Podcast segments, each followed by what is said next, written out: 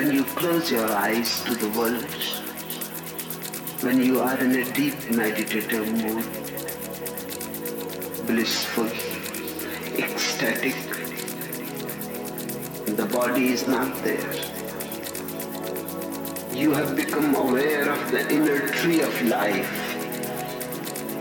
and it is going higher and higher and you feel that you can fly.